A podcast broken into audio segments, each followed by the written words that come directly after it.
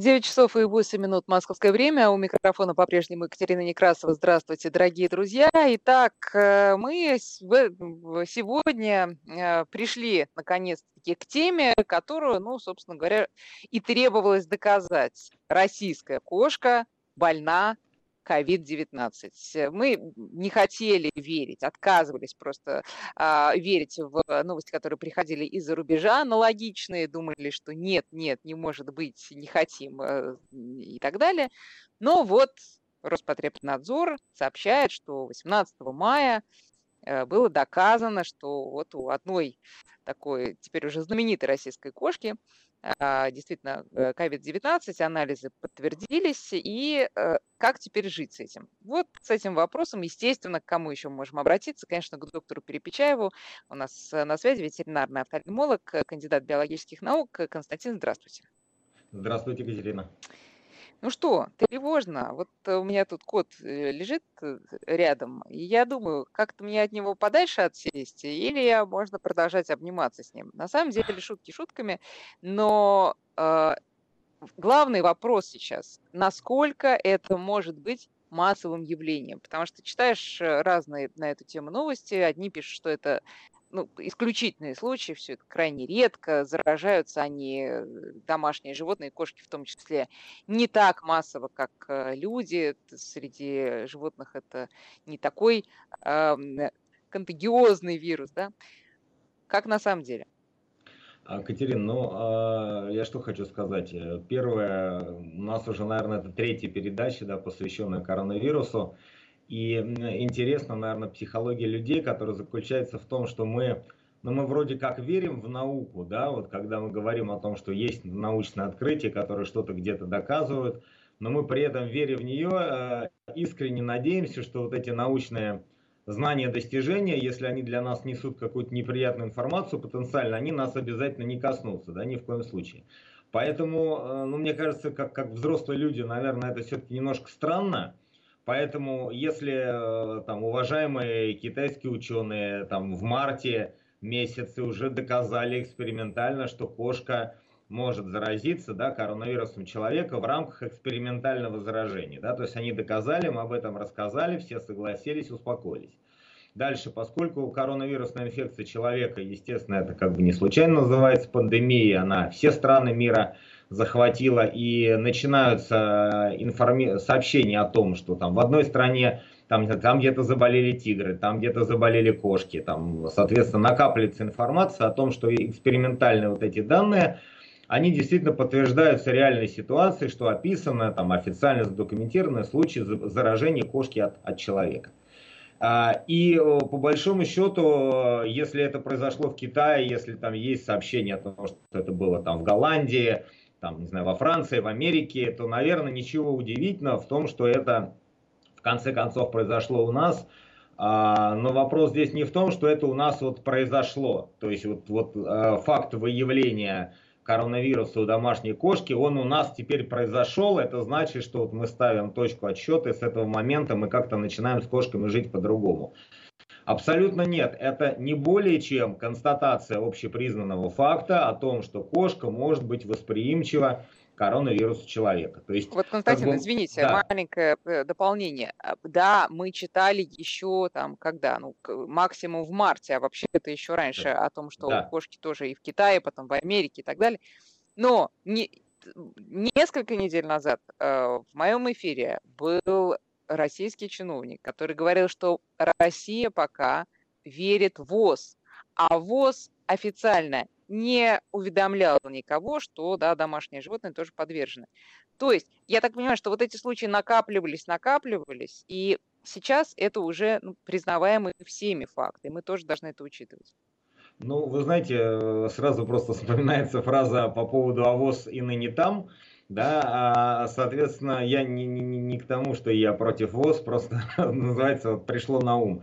Понимаете, я считаю так, что а, любая крупная организация, да, неважно какой бы она высокий статус имела, да, у нее есть определенный принцип, ну так называемый там инерции. Да? Соответственно, если официальная организация, которая занимается охраной здоровья людей, будет а, реагировать там на любую информацию, которая где-то условно опубликована, а уж тем более появилась там условно в новостях, статус которых не всегда понятен, да, а, естественно, начнется просто истерия. Поэтому сначала накапливается информация. Я думаю, что как бы в ВОЗ, безусловно, должна быть какая-то группа экспертов, которая тесно взаимодействует и с ветеринарными специалистами. Они отслеживают какие-то случаи. После того, как набирается статистика и достоверность исследований все-таки подтверждается одними учеными, другими учеными, третьими учеными, а, формируется какое-то общее мнение, это мнение высказывается. И я могу сказать, что все-таки я, ну, я не слежу за деятельностью ВОЗ, да, к стыду своему, а, но я все-таки научные статьи отслеживаю, и я могу сказать, что как только китайские ученые вот провели вот это экспериментальное заражение, а дальше они провели скрининг а, кошек в провинции Ухань и уже там определяли титр антитела, определяли, что именно животное которые все-таки контактировали с больными людьми, именно с подтвержденными, да, там, ковид-пациентами, у них и самый высокий титр антител ВФА, и э, достаточно высокий титр вирус-нейтрализующих антител, которые образуются именно когда животное переболевает, иммунная система активно включается в защиту. Да? То есть не просто кошка где-то пробегала мимо вируса, наступила в него лапой, да, там дальше убежала, и организм там сформировал антитела. А как бы вирус, нейтрализующий антитела формируются, когда организм действительно инфекцию перенес. Это его как бы основной защитный механизм. Это то, собственно, ради чего мы собираемся там разрабатывать вакцину. Ну, не мы, в смысле, а как бы наша да, структура медицинские, чтобы у нас формировались вирус, нейтрализующие антитела, от слова не нейтрализовать вирус, да, чтобы они этот вирус уничтожали. И вот как только китайские ученые убедительно всему миру доказали, что да, кошки восприимчивы к коронавирусной инфекции и в экспериментальном заражении, и как бы там при естественном контакте, а в институте Пастера, если я не ошибаюсь, да, во Франции, это очень серьезная организация, да, даже исходя из названия, они тут же провели опыт по исследованию группы студентов, часть из которых болела коронавирусом, и у всех у них там были домашние животные, собаки, кошки и так далее. И обследовав достаточно большую группу вот этих студентов и их животных, собак и кошек, они не выявили ни одного случая, условно говоря, наличия коронавируса у тех животных, которых они обследовали, и ни у кого из этих животных они а, не выявили никакого уровня антител. И мне очень понравилось а, комментарии работы, а, вот это вот, когда они сами в заключении писали, они говорят, слушайте, но мы как раз работу-то делали на основании материала китайских ученых, и ну, мы не можем объяснить наши результаты. То есть у них получилось, они выявили, да, а мы продублировали этот опыт, и мы, соответственно, не выявили. И что, Поэтому, в чем тут загадка? А, а, ну, нет, загадка в том, что, как говорится, Точнее, в любом разгадка. случае есть, ну просто есть методология, там, там есть статистика, есть там качество проведения экспериментов, потом поймите, как бы коронавирус это очень интересный инфоповод, да, и для всех ученых, и естественно все вот на волне вот этого интереса к коронавирусу, как все нормальные ученые, пытаются и диссертации защитить, да, и работы какие-то провести, то есть немножко начинается такая спешка. Может быть, опыт методически был не совсем верно построен, а, но я говорю к тому, что а, поскольку научные данные об одном и том же факте – по разным странам, по разным ученым немножко разнятся. Соответственно, ВОЗ не торопится делать какие-то заявления относительно там, домашних животных. Но, ну, понятно, но... но вот ваши заключения из всего того, что вы читаете, и на практике сталкиваетесь, какие? Все-таки насколько это опасное заболевание для домашних животных, насколько оно часто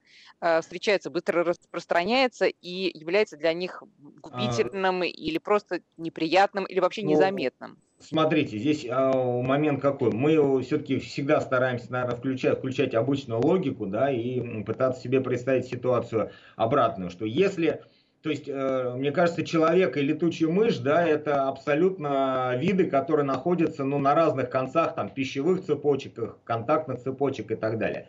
И если у нас произошла ситуация, да, что мы предполагаем, что человек заразился коронавирусом от какой-то летучей мыши, да, там с опосредованным передачей там, через какой-то другой вид животного, то почему мы должны исключать, что другие животные могут также заражаться коронавирусом от человека? И наша с вами самая первая передача, по-моему, еще даже февральская, да, посвященная коронавирусу, говорила да. о том, что Коронавирус, да, то есть их вот эти группы альфа, бета, гамма, дельта, он поражает все виды животных. Мышки, крыски, кошки, там, собаки, птицы, дельфины, киты, там, лошади, верблюды и так далее. И люди, они имеют собственные коронавирусы. Но изначально, эволюционно, этот коронавирус был какой-то один. Да, вот он начал с летучих мышей и потом распространился на все живые организмы. Соответственно, если человек в данный момент, вот в данный момент сейчас, является основным источником и выделителем коронавируса в окружающую среду, то, естественно, все живые организмы, которые с человеком контактируют, они в большей или меньшей степени могут быть восприимчивы, потому что коронавирус и так есть у всех видов. Поэтому э, мы знаем точно, да, и Всемирная организация здравоохранения однозначно говорит о том, что источником заражения для домашних животных является исключительно только больной человек. Да, это первый факт, то есть как надо понять, что кошка не может коронавирус получить, там, не знаю, с ветром, наступить там лапой где-то на даче в грязь. Правильно, подождите, но а кошка от кошки может получить? Было американское а, исследование. Да, в, в экспериментальных который... исследованиях, а, она, да, это подтверждено в экспериментах, но вопрос в том, что чтобы кошка заразила кошку, она сначала должна получить вирус от человека. Если кошка не контактирует с больным человеком, никаким образом этот коронавирус она получить не может. Это первый момент. Второй момент. Вирус, э, любой вирус, он умный очень товарищ, да, несмотря на то, что это просто информационная единичка, она обладает, скажем так, достаточно высоким интеллектом собственным. Поэтому, если вирус хорошо, комфортно размножается в, в человеке, да, и на сегодняшний день мы говорим о том, что вот этот SARS-CoV-2, да, несмотря на то, что он ну, как бы вроде источником явилась изначально летучая мышь, но это уже не совсем летучей мыши вирус, да, это человеческий коронавирус. Он к человеку адаптировался, ему с нами хорошо. И прыгать а, на другие виды животных а, просто, скажем так, ради любопытства он не будет. Он размножается у человека, кошка является к этому вирусу чувствительна, но даже клиническая картина переболевания кошек человеческим коронавирусом – и способность выделять этот вирус кошкой в окружающую среду в значительной степени ограничена. То есть мы, э, у нас сейчас, безусловно, недостаточно как бы, данных, да, сейчас, потому что статистически еще их мало, но вирус, коронавирус человека, попав на кошку, которая живет в квартире, да, она может вызвать клиническое переболевание, может вызвать субклиническое переболевание, когда кошка не даст никаких клинических признаков. Но, наверное, как вот я вчера, мне понравилась фраза, что кошка э, для кошки, э, человеческий коронавирус, вернее, для, э, для человеческого коронавируса кошка является своего рода биологическим тупиком. Инфицировав кошку, он затухнет, где-то через 4-6 дней перестанет выделяться, и другим кошкам, я думаю, опасности не будет. А, то есть он не смертелен для кошки? А, по экспериментальным подтвержденным данным, летальная инфекция с картиной тяжелой а, летальной пневмонии, она наблюдается только у котят очень раннего возраста. То есть если мы предположим гипотетически ситуацию, что в момент контакта с кошками больного человека, да, человек, который активно вирус выделяет, в этот момент кошка, там, не знаю, рожает котят, да, и вот маленькие там 3, 4, 5 недельные котята, у которых, в принципе, иммунная система не сформирована, они и, в общем-то, с кошачьими инфекциями не очень хорошо могут бороться и защищаются только теми антителами, которые у мамы кошки выработались, да, то есть колостральный иммунитет, антитела, которые передаются с молоком. Поскольку кошка ранее коронавирусом человека не болела, да, и у котят у новорожденных колостральные антитела против человеческого коронавируса отсутствуют, да, то при заражении можно, опять-таки, на, на основе экспериментальных данных допустить более высокую вероятность какого-то нехорошего исхода. Но пока это только экспериментальные данные. Хорошо, теперь по поводу лабораторных исследований. Значит, э, есть и по поводу, и, ну, э, что касается э, тестов на антитела для людей, Сейчас а, много говорят о том, что в этих тестах, конечно, есть подводные камни, в том смысле, что эти тесты могут спутать антитела, выработанные на другие штаммы коронавируса, которым когда-то переболел человек, с теми самыми вот антителами на нынешний вот этот COVID-19. И в этом смысле не стопроцентно они могут быть показательные. То есть вроде, да, тест положительный, антитела есть, человек потирает руки радостно, вот, значит, я переболел, все хорошо, оказывается, это совершенно другой был коронавирус. Что, э, что с животными? Ведь, ну, мы прекрасно знаем, что у кошек есть свой коронавирус, который, mm-hmm. которого мы никогда не боялись. Может mm-hmm. ли быть такая же ошибка там?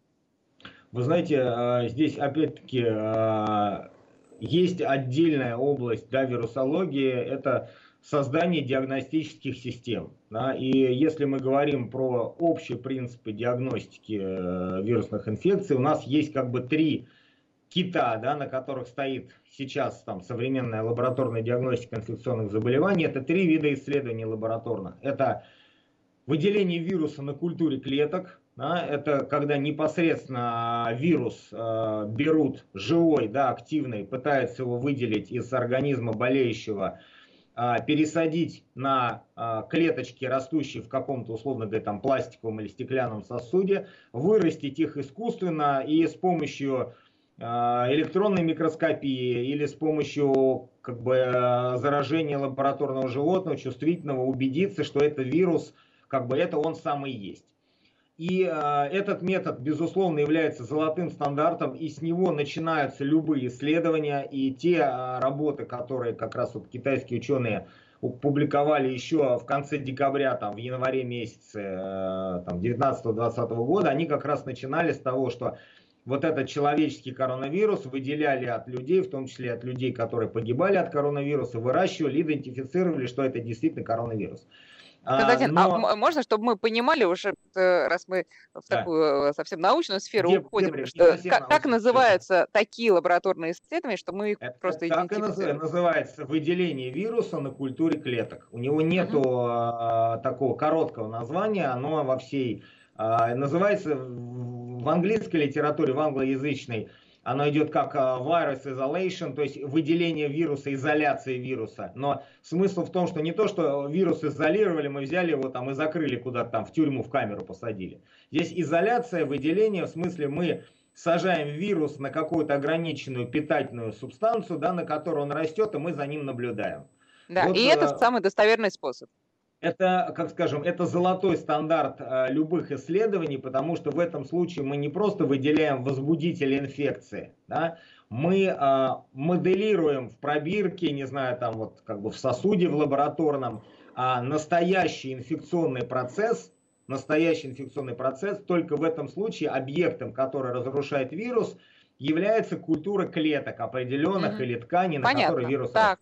А, соответственно, э, это не применяется в рутинных ежедневных исследованиях, потому что это дорого, трудоемко и не всегда вирус удается пересадить от больного организма вот на такую искусственную среду. Но это золотой стандарт. После того, как эти исследования проведены, они успешны и вирус получили вот как на искусственной среде, вот именно и только после этого с этим вирусом начинают работать и создают другие системы диагностики, которые нужны для обычной практики.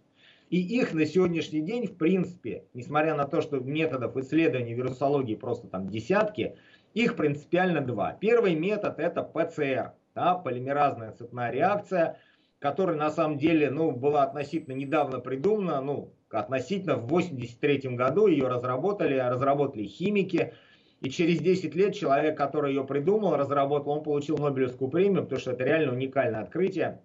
Смысл его в том, что а, поскольку вирус имеет строго определенную генетическую структуру, а это очень важно, да, что каждый вирус, как бы каждая вот эта флешечка там с его вида, она отличается от другой. Если мы эту генетическую структуру правильно расшифровали, вот здесь вот ключевое слово это правильно, да, правильно, то мы можем с помощью там специальных э, технологий иметь возможность этот вирус выделенный клонировать в пробирке, да, то есть увеличить его количество, даже если вирус там содержится в единичных концентрациях. Ну, то есть, чтобы мы представляли чувствительность вот этого метода ПЦР, мы, допустим, давайте считать так, что болеющий человек выделяет миллионы вирусных частиц, да, там при кашле, при чихании, там миллионы, да, в организме человека, соответственно, вирусных частиц содержится там миллиарды и триллионы. вирусная частичка содержит огромное количество белковых молекул. Ну, то есть, условно говоря, тоже там, там сотни тысяч различных белковых молекул. Один вирус.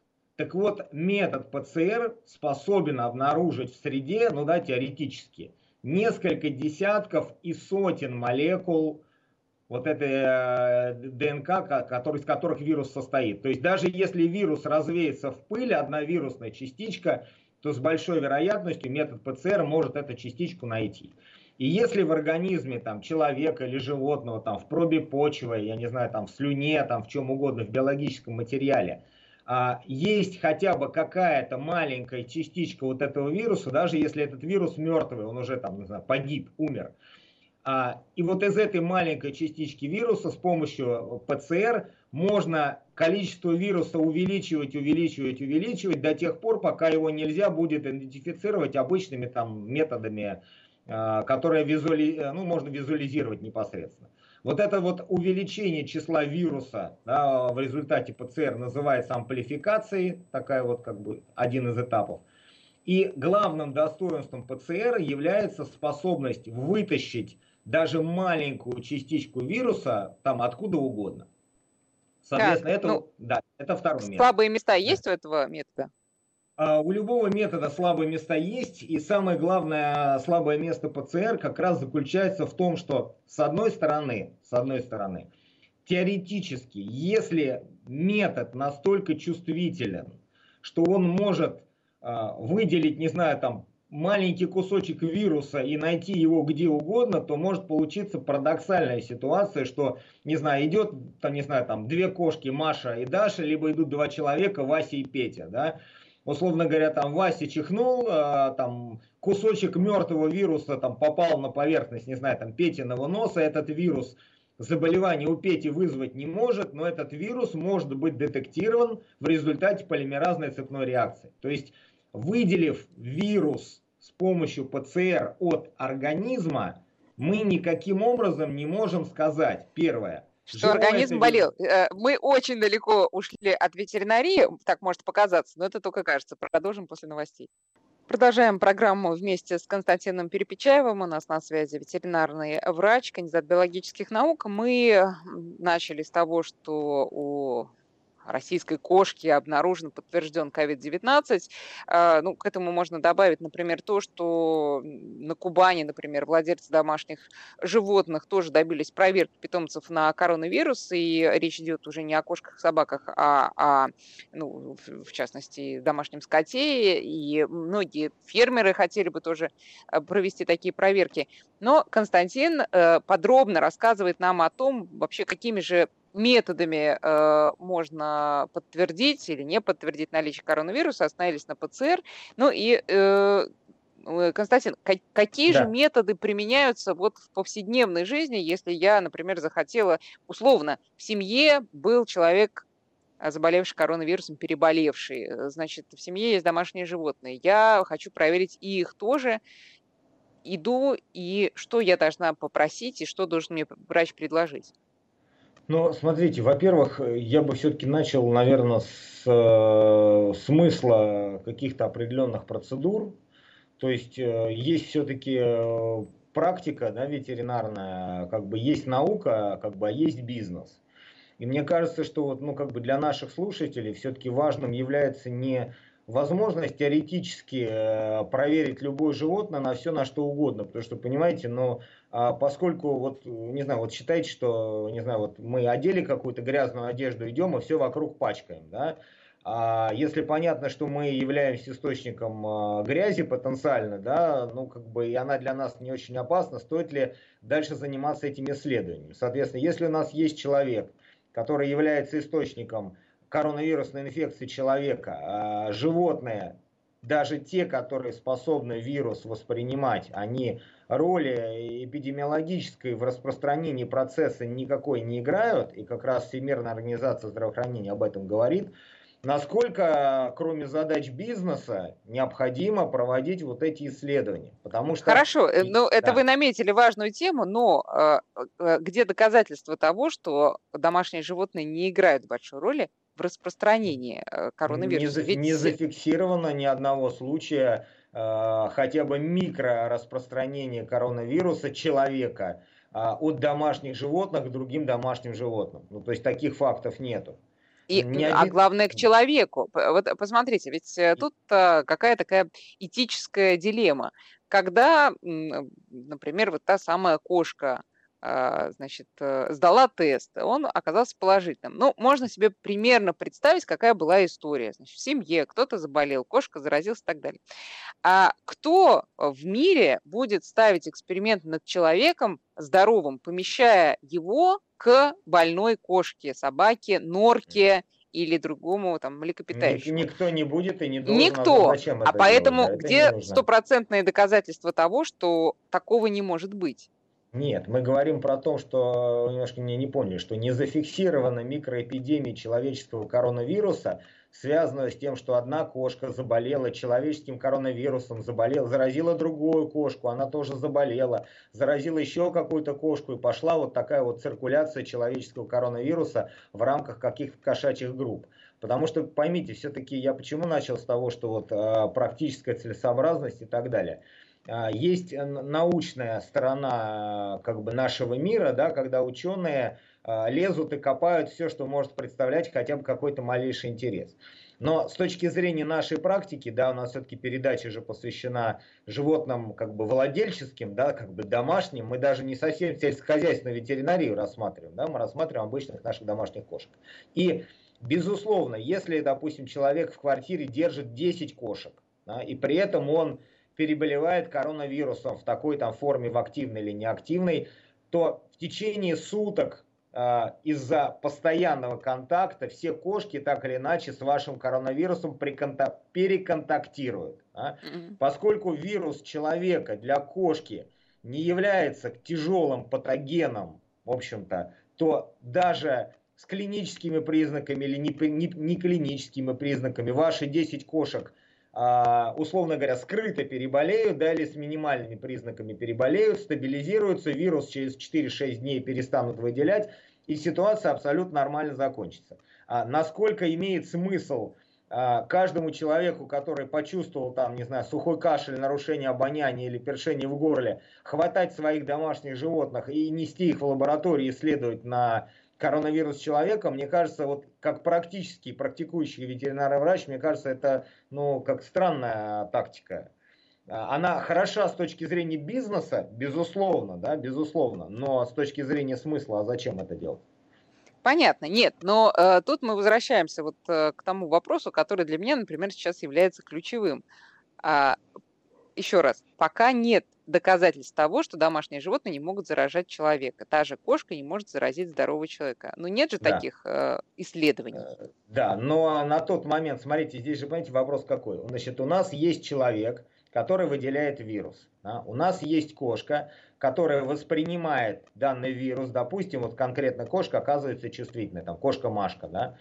Но а, кошка перестает выделять вирус через очень короткий промежуток времени. То есть, если вы не планируете использовать кошку свою как биологическое оружие, там, и в течение, не знаю, 4-6 дней не, не, не подкинете ее там соседям, грумерам там, или кому-то еще, то э, ваш иммунитет после переболевания будет уже достаточно высоким, и для вас коронавирус, условно говоря, не страшен, кошка сформировала собственный иммунитет и перестала уже давным-давно выделять этот вирус в окружающую среды, среду, для кого, соответственно, она опасна, не для кого. Понятно, но э, тут мы э, э, возвращаемся к нашей любимой с вами дискуссионной теме по поводу прогулок кошек на дачных участках и можем смоделировать следующую ситуацию. А, мы выпустили а... свою здоровую кошку, она понюхалась с той, у которой хозяин болел коронавирусом, и она тоже сейчас да. болеет. Моя кошка пришла домой, а дальше мы не знаем, что будет.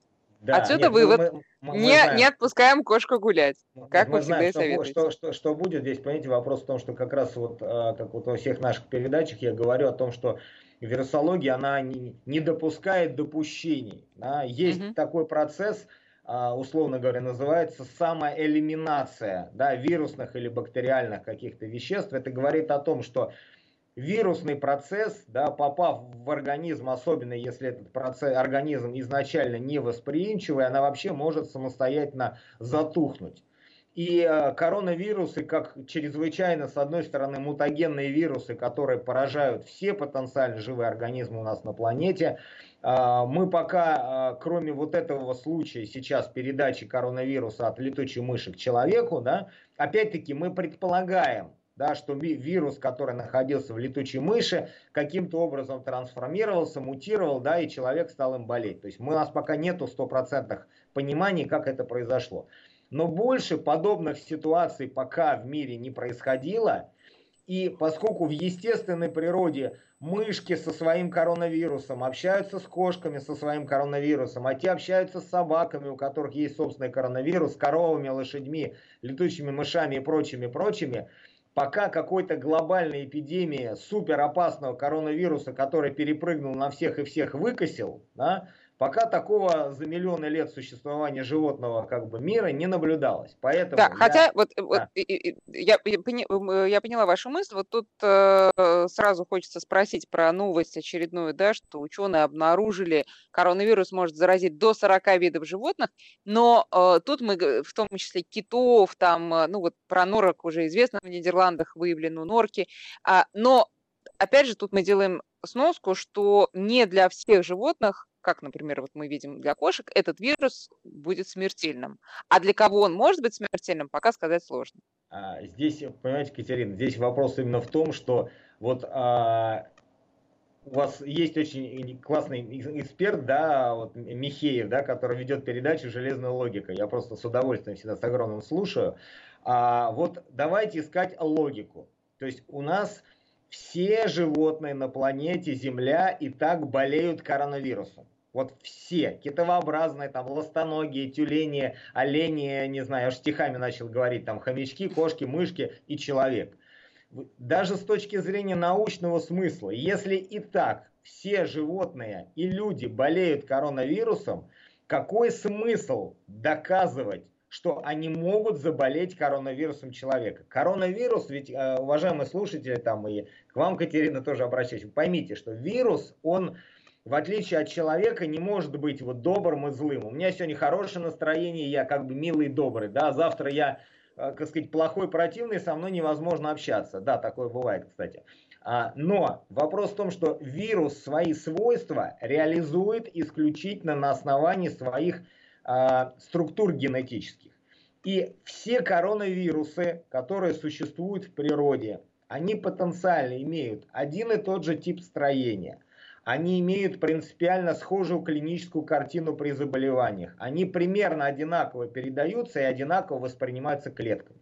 Соответственно, китайские ученые, опять-таки китайцы, они реально как бы молодцы, видите, показывает жизнь, что э, они не только шлеп, шлепанцы умеют делать, да, они уже и в молекулярную диагностику шагнули. Соответственно, они поставили эксперимент и опыт, происследовав рецепторы, с помощью которых вирус, коронавирус проникает в клетку. Вот э, рецептор, с помощью которого коронавирус человека проникает в клетку, это рецептор называется АПФ2. Но неважно, как, как он называется. Вопрос в том, что естественно данные клеточные рецепторы есть у всех других видов животных. У коров, лошадей, там, кошек, собак, хорьков и так далее. И э, обнаружив, что у 40 животных есть эти рецепторы, китайские ученые сделали вывод, который потрясает своей логикой, что эти животные могут заразиться коронавирусом. Слушайте, но а если они происследуют 400 видов животных или 400 тысяч видов животных, я уверен, что там у 95% они обнаружат вот Будет АПФ, этот белок, да, будет этот рецептор, и вирус сможет их заразить. Так поймите, научная ценность этой работы – это а, определение отличия рецепторов, чем они отличаются от, от одних животных, от других и от человека. Но практическая значимость с точки зрения опасности заболевания этих видов человеческим коронавирусом ничтожна. Но средства а какое должно быть тогда, Константин, исследование, чтобы выявить опасность или ее отсутствие? Значит, я, я считаю, что а, нужно расставлять приоритетные задачи, да, и поскольку я, как скажем, я, конечно, и ученый, да, но я и практикующий врач, у меня есть основная моя задача, да, обеспечить жизнь и здоровье, допустим, моего пациента. Поэтому, а, да, я не, не, не буду скрывать, э, что, как сказать, достаточно большое количество кошек, да, которое так или иначе вот поступало к нам там, на прием, допустим, там, за последние полтора-два месяца. А у тех животных, которые у нас потенциально оперируются, да, мы обязательно проводим рентгенологические исследования, в том числе цифровой рентген грудной клетки. И считайте, что это, ну, как бы ми- мини-КТ, да, то есть это мал- маленькое цифровое КТ только из одного снимка. И, и в моей практике, и в практике коллег, там, врачей, с которыми я общаюсь, сейчас у огромного количества кошек на рентгенских снимках была выявлена картина вяло текущей бронхопневмонии, и картины определенной степени фиброзирования легких, да, и уплотнения бронхов. То есть а, за 20 лет как бы своей непрерывной практики, да, и общаясь с врачами, которые имеют очень большой стаж работы, да, мы никогда не видели а, такого количества, условно говоря, вялотекущих, скрытых бронхопневмонии у кошек. При этом ни одна кошка, ни один владелец не пожаловался на то, что кошка ну, испытывает какие-то явно недомогания, там, не знаю, чихает, кашляет и жалуется там на потерю Понятно, обоняния. но отсюда мы делаем вывод, что та самая единственная российская кошка, попавшая в новости, далеко не она, одинока. Она констатирует, просто это исследование, которое констатирует общепризнанный факт, что кошки, которые контактируют с человеческим коронавирусом, в большей или меньшей степени могут воспринимать этот процесс и переболевать. Но я считаю, что если бы мы обратились в общественную организацию, например, домашних мышей, или каких-то диких мышей и провели бы их скрининговое обследование, вполне вероятно, что они тоже так или иначе могли бы воспринимать коронавирус, но нам без разницы до мышей, да, скажем так, простым народным языком. Но... Слушайте, Константин, сейчас, да. извините, секунду. Вот э, у владельцев тех кошек, о которых сейчас рассказали, не было желания пойти и сдать тест, и если было, то насколько это сейчас сложно или просто сделать Значит, именно для домашних я животных? Считаю, я считаю, что врач, э, как бы, это в первую очередь, и не в последнюю очередь, да, это очень большая ответственность. И вообще я крайне против того, когда, например, а, есть э, определенно, у нас есть наша организация, да, контролирующая, называется Россельхознадзор. Да? У нас есть Роспотребнадзор, у нас есть Министерство здравоохранения. Соответственно, если государственные структуры на основании современных научных данных, на основании рекомендаций ВОЗ говорят о том, что инфекция, которая от человека попадает в кошки, для человека опасности не представляет, а я сам как врач вижу, что те пациенты, которые у нас даже имели минимальные там признаки клинические вот этого заболевания, спокойно, самостоятельно выздоравливают и нормально себя чувствуют. И все, кстати, кошки с картинами вот этих вот, условно говоря, там бронхопневмонии вялотекущих при наблюдении в течение 3-4 недель давали стабильную нормальную клиническую картину, все были там спокойно планово прооперированы и все было хорошо. Вот на основании этого у меня нету никаких мотиваций заставлять владельца сдавать, проводить какие-то исследования. Объясню почему. Да, мне, может быть, было, было бы любопытно. Да. Да. А, э, э, вопрос от слушателей. Друзья, 5533 э, для ваших смс между прочим, и 903 70 6363 наш Из вопрос, если я положительный, имеется в виду, да, по коронавирусу, и есть собака, могу ли я ее отдать на передержку без риска, что хотя бы на не станет переносчиком для человека, просто потому что ну, передержка, потому что сейчас некому с ней гулять, некому за ней ухаживать. Вы знаете, ну, по э, опытам э, и данным, которые есть на сегодняшний день, Константин? собаки... Э, да. Алло, слышите меня, да? Алло. Алло. Да-да-да, слушаю, слушаю. А, я говорю, что по тем данным, которые... Да-да-да, Константин, мы слушаем. А, собаки... Константин, мы слушаем вас, вы да, в эфире. Да, я говорю, я вас слышу прекрасно. Соответственно, собаки коронавирусом не болеют, Пробле... человеческие проблемы у нас некие со, свя- со связью? А, что собаки на сегодняшний день по установленным данным человеческий коронавирус воспринимают очень слабо, в окружающую среду его не выделяют, и собака как опасность передачи коронавируса для человека незначима. Поэтому если у человека ситуация, что ему необходимо отдать собаку на передержку и других вариантов нет, ничего страшного в этом нет. Еще один вопрос. Э, фиброз легких – это как у человека, так и у животного обратимый процесс? Легкие со временем восстанавливаются? А, это так, достаточно сложный вопрос, на него сложно ответить, вот так, что называется, объяснить на пальцах.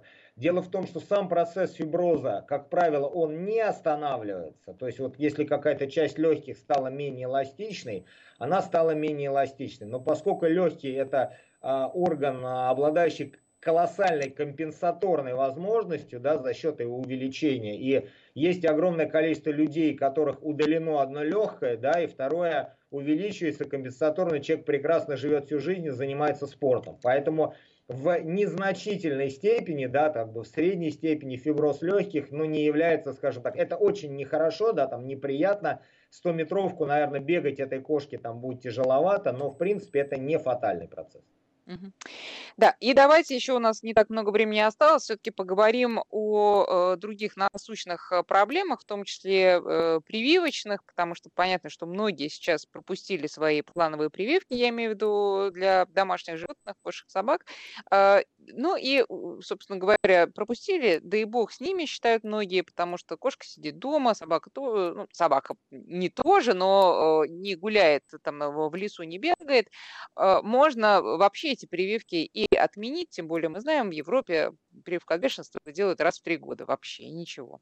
А что, скажем, этим владельцам? А, мы скажем, что вакцинация от бешенства по-прежнему остается ежегодной обязательной. Как бы Европа это Европа, условно говоря, там, а мы это мы.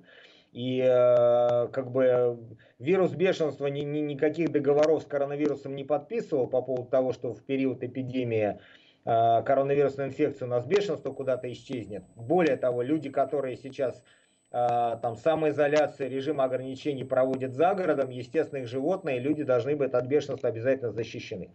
Единственное, существует общее правило, да, что животное на момент вакцинации, она должна находиться в хорошем общем физическом состоянии.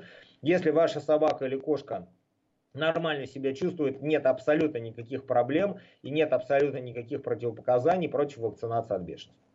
А вот, кстати говоря, та картина, которую вы обрисовали с э, рентгеном кошек, э, э, рентген или что вы, коты делали, да?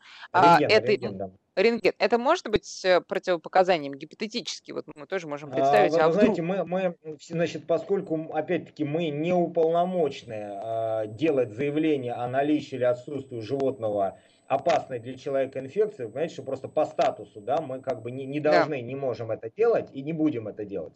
А вопрос в том, что поскольку мы видим у животного определенные признаки, которые могут состоянию здоровья угрожать, мы берем период наблюдения, допустим, в течение 3-4 недель. Через 3-4 недели мы делаем повторный снимок если мы видим, что рентгенологическая картина не ухудшается, а состояние животного абсолютно стабильно, мы их спокойно берем на операцию. То есть если мы же можем их взять на операцию, то уж, по крайней мере, сделать прививку от бешенства, я думаю, никаких проблем нет. Она намного легче Но... переносится. Э, то есть владелец должен просто отталкиваться от э, состояния от животного, которое... состояния. Да. И не только владелец, не только владелец. Мы вот с вами начали изначально говорить про ПЦР, да, и выявление коронавируса вот этой несчастной кошки, у которой э, был выявлен коронавирус, на самом деле не говорит о том, стопроцентно, что эта кошка болеет этим коронавирусом. То есть мы даже там не успели поговорить по, по погрешность метода, но гиперчувствительный ПЦР может давать и ложноположительные результаты, кстати, в 30% случаев как минимум. Поэтому угу. и врач, и владелец должен отталкиваться в первую очередь от клинического состояния животного, а потом уже наслаивать на него всякие лабораторные исследования. Константин, вопрос от слушателя. Является ли иммунодефицит у кошки фактором риска по различным инфекционным заболеваниям? А, безусловно, да.